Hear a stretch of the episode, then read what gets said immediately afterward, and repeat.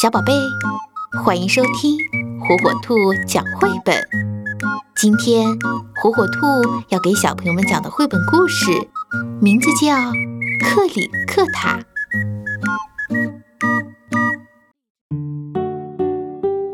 从前，在法国的一个小镇上，住着一个老太太，名叫路易斯波特。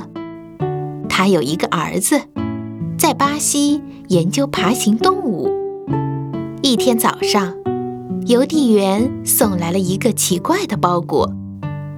波特太太刚打开包裹，就啊的尖叫起来。原来里面装着一条蛇。是儿子送给他的生日礼物。波特太太担心蛇有毒，于是去动物园查看，发现它是一种没有毒的大蛇，叫做波尔肯斯特里克塔。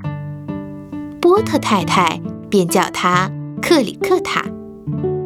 波特太太像疼爱自己的孩子一样疼爱着克里克塔。还亲自给他喂牛奶。为了让克里克塔有回到家乡的感觉，波特太太特地买来了棕榈树。克里克塔高兴极了，像小狗一样使劲摇尾巴。克里克塔每天都吃得饱饱的，越长越长，越长越壮。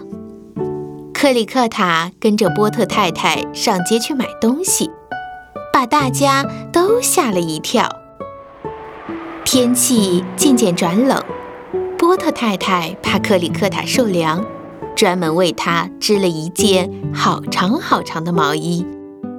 克里克塔有一张暖烘烘的床，他躺在棕榈树下，做着甜甜的梦。到了冬天，他兴奋地在雪地里窜来窜去。波特太太是学校的老师。有一天，他带着克里克塔去上课。克里克塔马上就学会了用自己的身体模仿英文字母。他还会用自己的身体来数数。克里克塔很喜欢和孩子们一起玩，不管是男孩还是女孩。野营时，他教孩子们打不同的绳结。克里克塔还是条乐于助人的蛇。一天，波特太太和克里克塔在喝咖啡。朋友告诉他，最近镇里出现了小偷。就在这天夜里，小偷闯进了波特太太的家。小偷用手帕蒙住波特太太的嘴，把她绑在椅子上。这时，克里克塔醒了。他愤怒地向小偷扑过去，小偷害怕地尖叫起来，惊醒了邻居们。克里克塔紧紧地缠住小偷，直到警察赶来。